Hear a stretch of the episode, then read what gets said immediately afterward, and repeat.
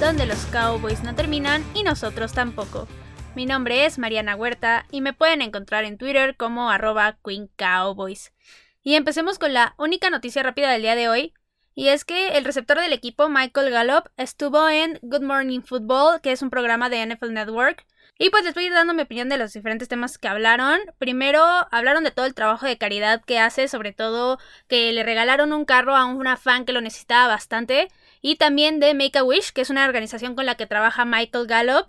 Y eso se me hace fantástico. La verdad es que el trabajo de caridad siempre es bueno en un jugador de la NFL, en un jugador que es un ejemplo a seguir al final de cuentas para niños y para cualquier persona que vea el deporte. Entonces, mientras más estén involucrados en este tipo de obras y de acciones, a mí me parece excelente y habla de realmente la calidad humana que tienen los jugadores. Y pues ya vimos con esto que Michael Gallup sí es un gran ser humano y una gran persona.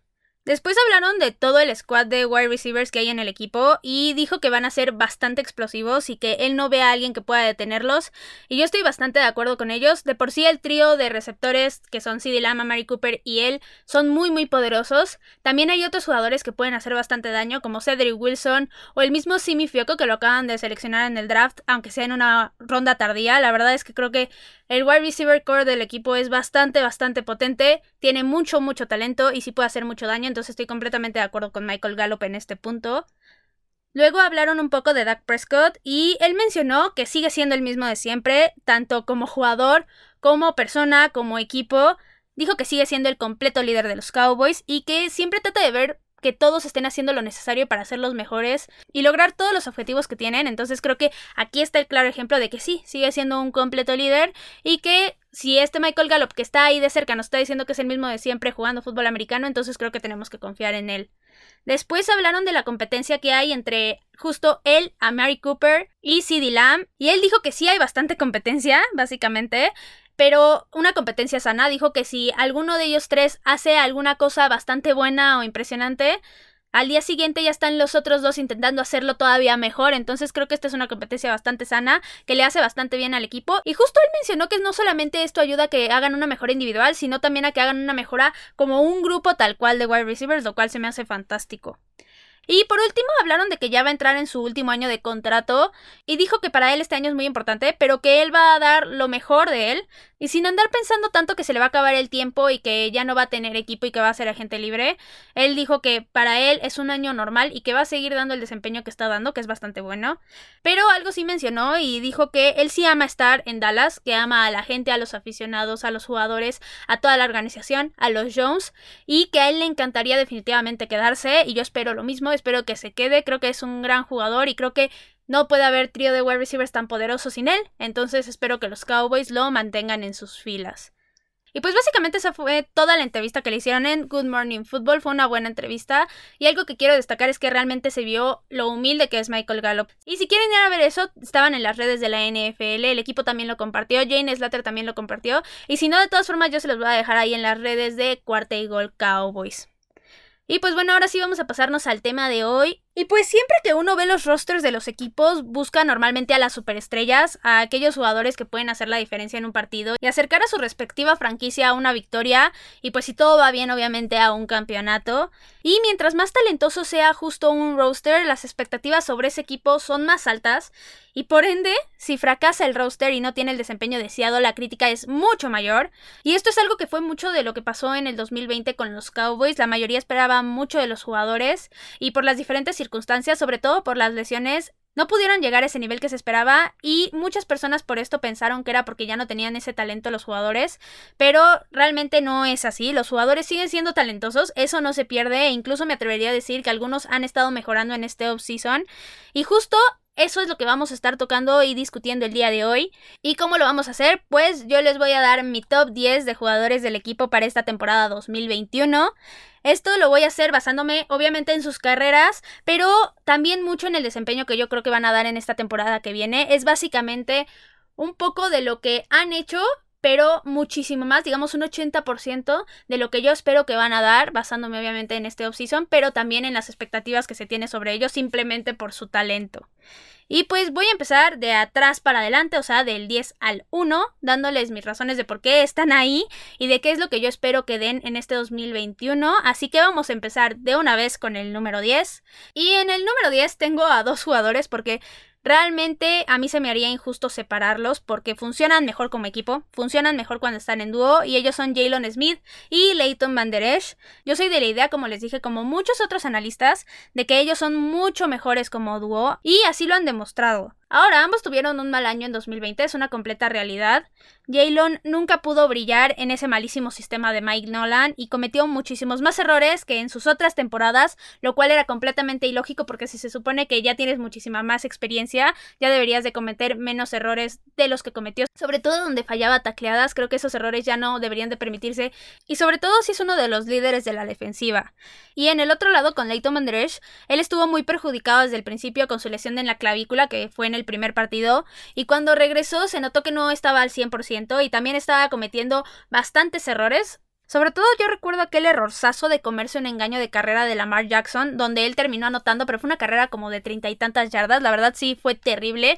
No reaccionó absolutamente nada. Y ya cuando reaccionó, Lamar Jackson estaba unas cinco yardas adelante de él. Entonces, realmente esa jugada fue desastrosa. Y creo que define lo que fue la temporada, no solo de él en 2020, sino también de toda la defensiva de los Cowboys.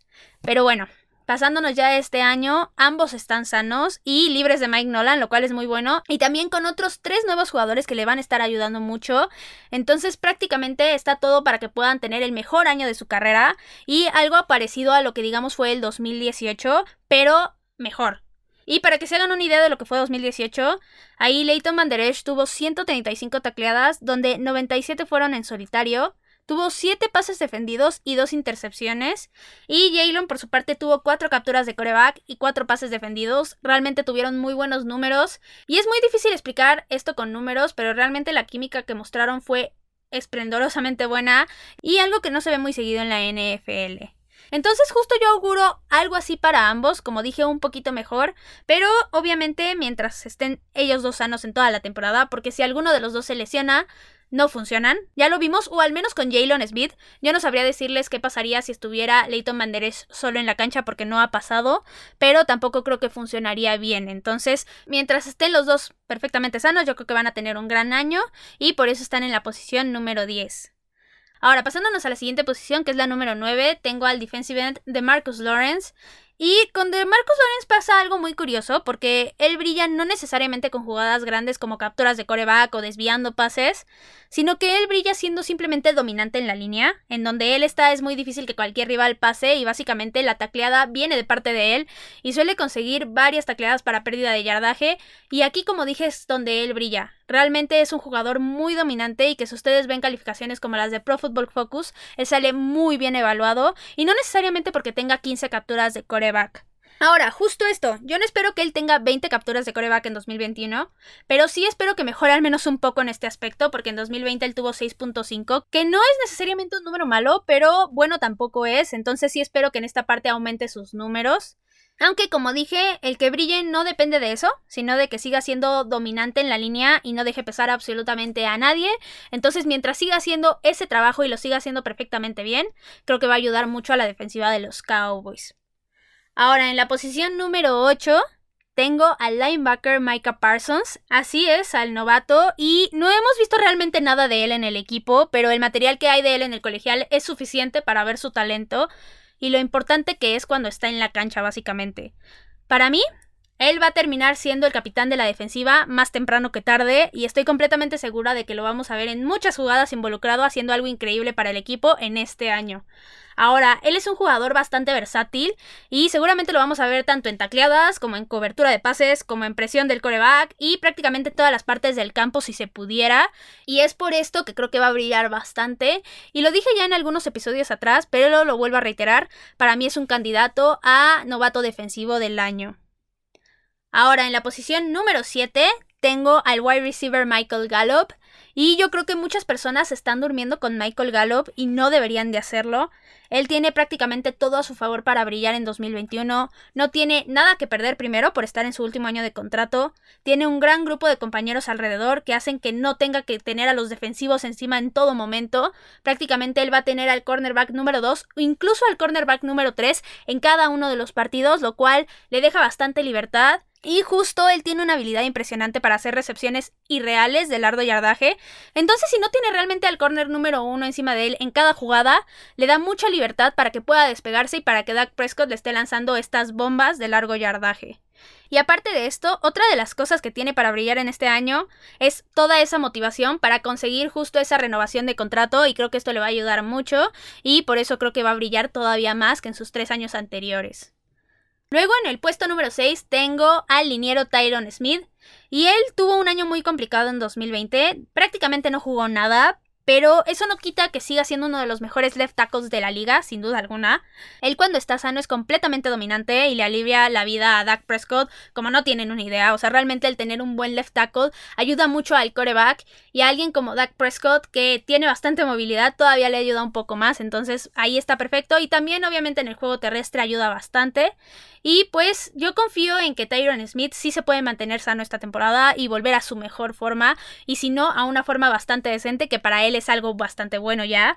Y al final, él ha sido siete veces Pro Bowl y dos veces All Pro primer equipo en sus 10 años de carrera, entonces creo que esto lo avala completamente. Y por carrera podemos decir que sí, sigue siendo uno de los mejores jugadores del equipo. Y como dije, si se mantiene sano, seguramente va a tener un nivel similar a esto y lo veremos brillar. Ahora, ya llegamos a la mitad de la tabla, a la mitad de mi top 10. Y en la posición número 5 tengo al corredor Ezekiel Elliott.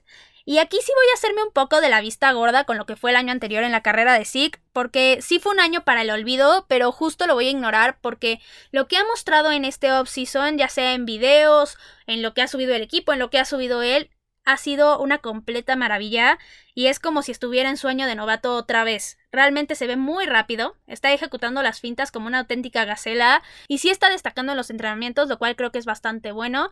Y ya quitando esto del lado del desempeño individual de Zeke, creo que otra cuestión que lo va a ayudar bastante es Tony Pollard, porque al parecer Kellen Moore sí está con la idea de implementar un sistema de dos corredores y eso le va a quitar muchísimo volumen a Zeke, lo que va a hacer que pueda explotar mucho más en cada una de las jugadas, no va a estar tan cansado y seguramente con esto lo vamos a ver mucho más en jugadas largas, en jugadas de 20 o más yardas y lo vamos a ver mucho más tranquilo y mucho más relajado.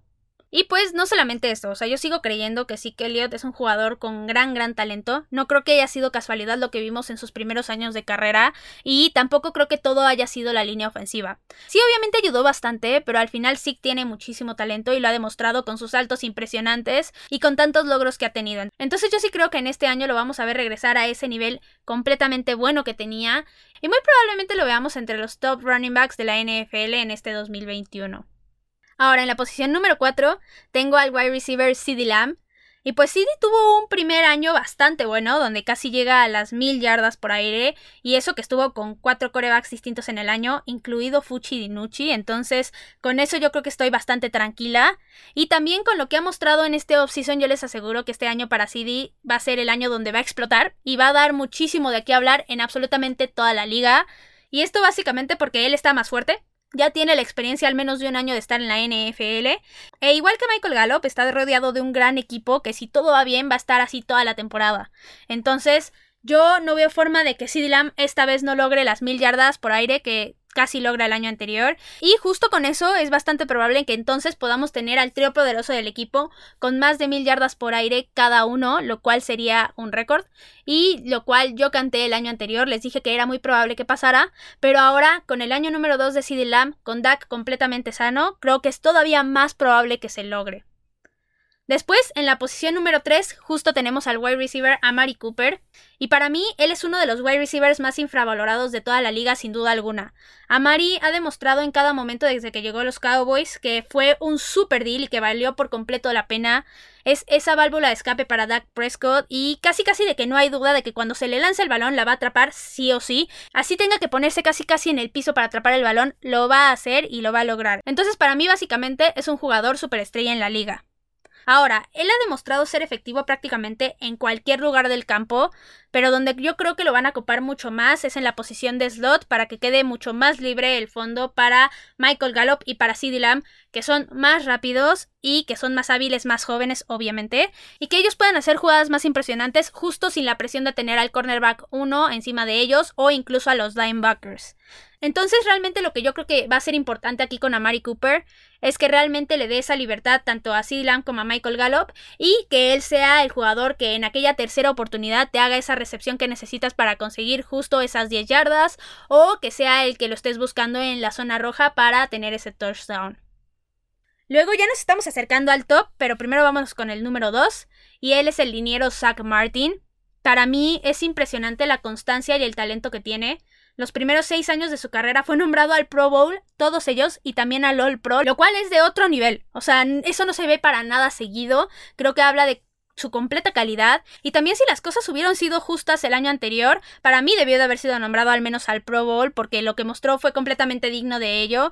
Y sobre todo porque toda su carrera él había estado siempre en la posición de guardia. Y este año, en 2020, por las necesidades que tuvo el equipo por las lesiones, tuvo que mostrar versatilidad y lo pusieron como tackle derecho y fue completamente excelente. Parecía que llevaba en la posición toda la vida, entonces justo por esto para mí él debió de haber sido Pro Bowl también, pero pues esto es en base a votaciones y como el desempeño del equipo fue bastante malo, pues todas las personas, incluidos los fans, se terminaron olvidando de él y no tuvo suficientes votos, pero al final para mí en mi corazón quedará como que fue Pro Bowl y que demostró un trabajo excelente en 2020 también. Y pues este año yo no espero menos de él. Solo espero que se mantenga sano porque pues él se terminó lesionando en la temporada y eso también dañó obviamente a la línea ofensiva y el desempeño del equipo. Pero quitando eso y si se mantiene sano, seguramente lo estaremos viendo en el Pro Bowl otra vez, en el All Pro de nuevo, como es la costumbre, porque al final sí o sí él sigue siendo uno de los mejores guardias de la liga. Para mí está en el top 3 e incluso entraría en la conversación de ser el mejor guardia de absolutamente todos los que están en la NFL. Y antes de pasar al número uno, les quiero dar algunas menciones honoríficas de algunos jugadores que considero que también pudieron haber estado en este top, que van a tener un gran año, pero justo por el momento no le ganan a estos jugadores, al menos no en mi lista. Y quiero empezar con el cornerback Trevon Dix. Él me agradó bastante sueño de novato, pero lamentablemente se lesionó y eso frenó un poco lo que llevaba de desempeño o lo que llevaba de mejora, digamos. Aunque aún así, overall tuvo buenos momentos y no tuvo tantos errores de novato como yo esperaba. Ahora, este año él va a tomar el puesto de cornerback 1 y va a ser su momento de brillar 100% y demostrar por qué el equipo lo seleccionó. Y yo no dudo que pueda hacerlo bien. Y nada más, justo con él, yo espero que tenga más intercepciones porque creo que lo puede hacer bastante bien. Y creo que esto sería una gran adición para la defensiva de los Cowboys. Otro jugador que pudo haber estado en esta lista pero no estuvo es el Tyden Dalton Schultz. Y de él me gustó mucho lo que vi cuando tuvo que suplir a Blake Jarwin. No esperaba para nada eso de él y prácticamente eso hizo que lo considerara yo como Tyden número uno junto a Blake Jarwin. Y pues sí me intriga mucho ver cómo lo van a utilizar ahora con Jarwin sano. Entonces justo por esto está aquí. Y también está aquí en las menciones honoríficas Blake Jarwin. Yo tenía muchísimas expectativas para él en 2020 y lamentablemente casi casi en la primera jugada de la temporada se nos terminó lesionando y no pudimos ver absolutamente nada. Pero esas expectativas para mí siguen siendo las mismas para este 2021 y ya veremos como dije cómo funciona con la dupla con Schultz. Entonces espero también un gran año de su parte. Y el último jugador que voy a considerar en las menciones honoríficas es el running back Tony Pollard. El año pasado fue ya muy bueno para él y yo sí espero que este año su producción aumente. Y aparte en los OTAs parece ser que lo están ocupando más por aire, más para buscarlo por pase, lo cual me parece fabuloso. Y eso para mí hace todavía más poderosa la ofensiva del equipo, lo cual es excelente. Y ahora sí, vamos a pasarnos al número uno. Y es nada más ni nada menos que el quarterback Doug Prescott. Desde mi punto de vista, no hay otro jugador ahorita en el roster de los Cowboys que debería de estar en esta posición más que Dak. Él viene de una lesión muy importante que era muy riesgosa e incluso podía dejarlo fuera del fútbol americano, pero él supo manejarlo, lo operaron, tuvo su rehabilitación y ahora está como si no hubiera pasado absolutamente nada y está luciéndose en los OTAs y él obviamente está haciendo valer su contrato multimillonario.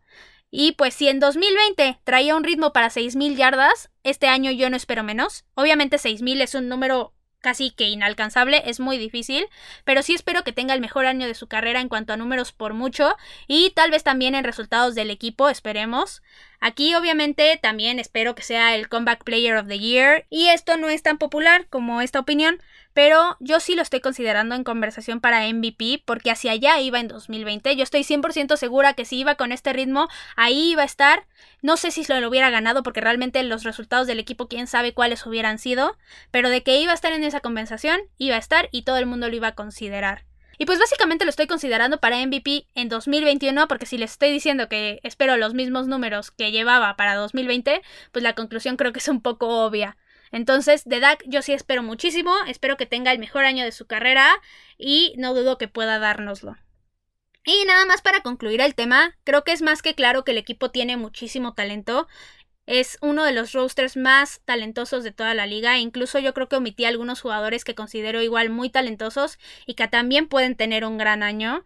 Entonces yo creo que en cuanto a talento no deberíamos de tener ninguna preocupación. Los Cowboys están muy bien servidos y han hecho un gran trabajo. Y como ven, yo espero un gran año del equipo, sobre todo el lado ofensivo, y sí sería un completo fracaso si con ese talento no se lograran cosas buenas, y hablaría muy mal, no de los jugadores necesariamente, pero sí de los entrenadores, y si llegara a pasar esto seguramente veríamos despidos, pero por ahora, de todas formas, yo estoy bastante optimista con este roster, creo que van a hacer un muy buen trabajo, y justo cuando se acerque el kickoff de la temporada les voy a hablar mucho más a fondo sobre todo esto y voy a profundizar sobre cada posición del equipo y sobre absolutamente todo el talento que tiene en los Cowboys. Y esto fue todo por el capítulo de hoy. Recuerden que me pueden encontrar en Twitter en arroba Queen Cowboys y en arroba Cuarta Eagle Cowboys. Ya saben, cualquier duda, comentario, lo que sea que necesiten me lo pueden dejar ahí en Twitter. También recuerden que si les gustan los episodios, recomiéndenlos con quien ustedes gusten. Ahí háganos promoción en redes, promoción con sus amigos familiares con quienes ustedes gusten. Y esperen mucho más contenido porque los Cowboys no terminan y nosotros tampoco. Cowboys en Cuarta y Gol.